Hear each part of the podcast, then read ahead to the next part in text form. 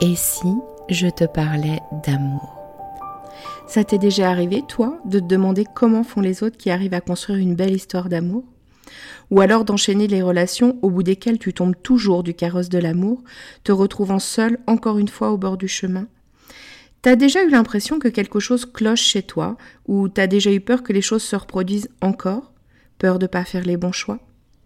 Que tu sois célibataire ou en couple, si tu t'es reconnu, alors c'est que tu es au bon endroit. Nous rencontrons tous à un moment ou à un autre des difficultés en amour, parce qu'on nous a bercé de beaucoup de choses fausses à ce sujet. Et il y a toujours un moment où cette personne si proche de nous vient toucher quelque chose de sensible en nous, une blessure, Bienvenue sur L'amour n'est pas un conte de fées, le podcast qui va t'apporter des clés essentielles sur les dynamiques amoureuses et t'aider à voir la merveille que tu es pour que tu te sentes légitime de vivre cette belle histoire d'amour dont tu rêves, plus inspirante et plus épanouissante. Je suis Amandine, ta coach en intelligence amoureuse, et ça me tient à cœur de te partager tout ça parce que l'amour a toujours été mon sujet de prédilection et je pense que tout le monde a le droit de croire en sa magie. On y va?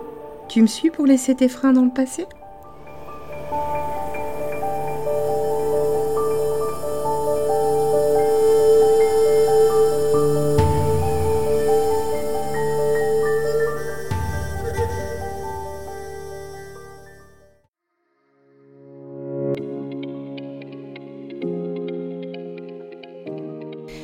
En ce début d'année, j'ai décidé de participer au challenge J'envoie proposé par l'Académie du podcast. Ce challenge consiste à sortir de sa zone de confort en faisant un maximum d'épisodes tous les jours du mois de janvier, avec à chaque fois un thème ou une spécification technique imposée.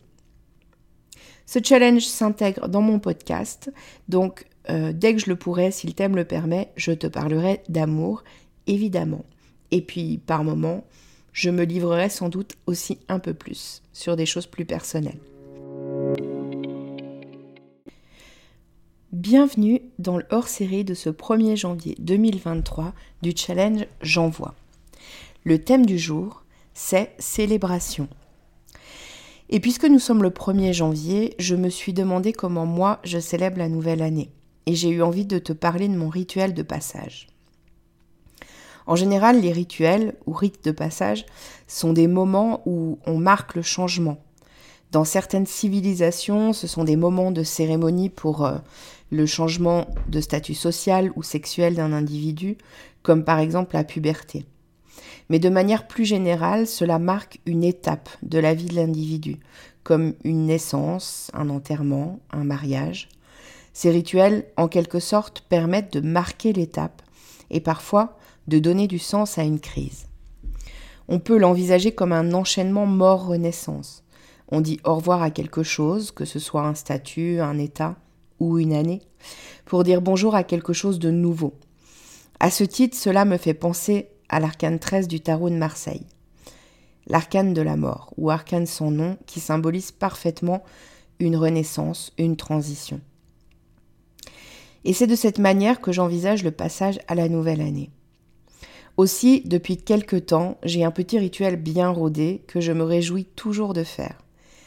C'est un moment très chouette en introspection avec moi, très transformateur et porteur de belles énergies pour repartir du bon pied au mois de janvier. Cette année, il me tarde de le faire, car pour le moment, je suis en train de t'enregistrer les premiers épisodes de ce podcast. Il y a juste trois ans, j'ai découvert le Your Compass, que peut-être tu connais. Je commence toujours par ça, car il présente un enchaînement de questions au sujet de l'année qui se termine et de l'année qui commence. Ensuite, j'écris mes gratitudes pour l'année qui se termine. Et puis, euh, ça me permet de voir, même dans les moments difficiles que j'ai traversés, ce que j'ai appris et comment je m'en sens grandi. Et puis, finalement, j'écris mes vœux pour l'année qui commence. Et le petit plus, c'est que je choisis un mot ou une expression euh, que j'appelle fil rouge pour mon année à venir.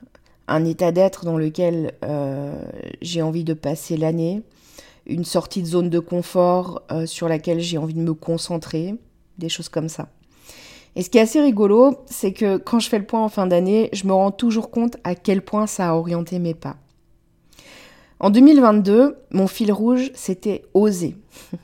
Et là, évidemment, je souris, parce que je suis là en train de te parler à travers ce micro. Je te parlerai de mon fil rouge pour 2023 demain. Suspense.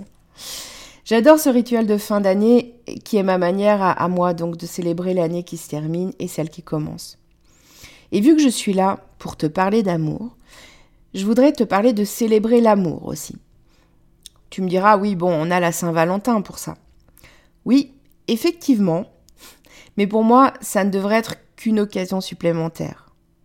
Est-ce qu'on ne pourrait pas célébrer l'amour chaque jour, après tout? Je sais pas si tu sais, mais l'amour a besoin de trois choses. De connexion, qui se crée grâce à un pont émotionnel qu'on établit avec l'autre, que ce soit par les mots, les gestes, les attentions, etc. De communication, en exprimant à l'autre ce qu'on ressent pour lui, mais aussi euh, en général dans notre vie, quand on lui parle de nous en profondeur. Et de sécurité, de sécurité affective. Alors pourquoi ne pas être attentif à ces trois points? Et si célébrer l'amour c'était faire attention à ces trois points le plus souvent possible?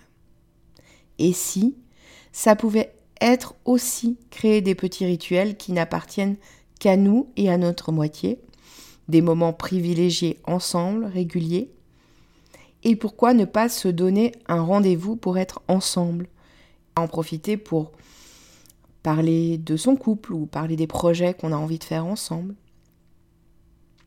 Bon, que les célibataires ne s'alarment pas, ces choses-là, on peut y faire attention dans n'importe quelle relation. Amicale, familiale, avec les enfants et avec soi.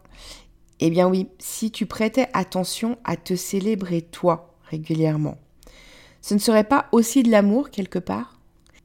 Ce ne serait pas célébrer la merveille que tu es? Bon, je te laisse décanter tout ça. J'espère que mon partage du jour t'aura plu. Et si quelque chose t'a inspiré, ce début d'année est un moment propice pour te demander ce que tu as envie de faire de différent et ce que tu as envie de célébrer le plus au fil de 2023. Je te dis à demain pour un nouvel épisode de ce magnifique challenge J'envoie.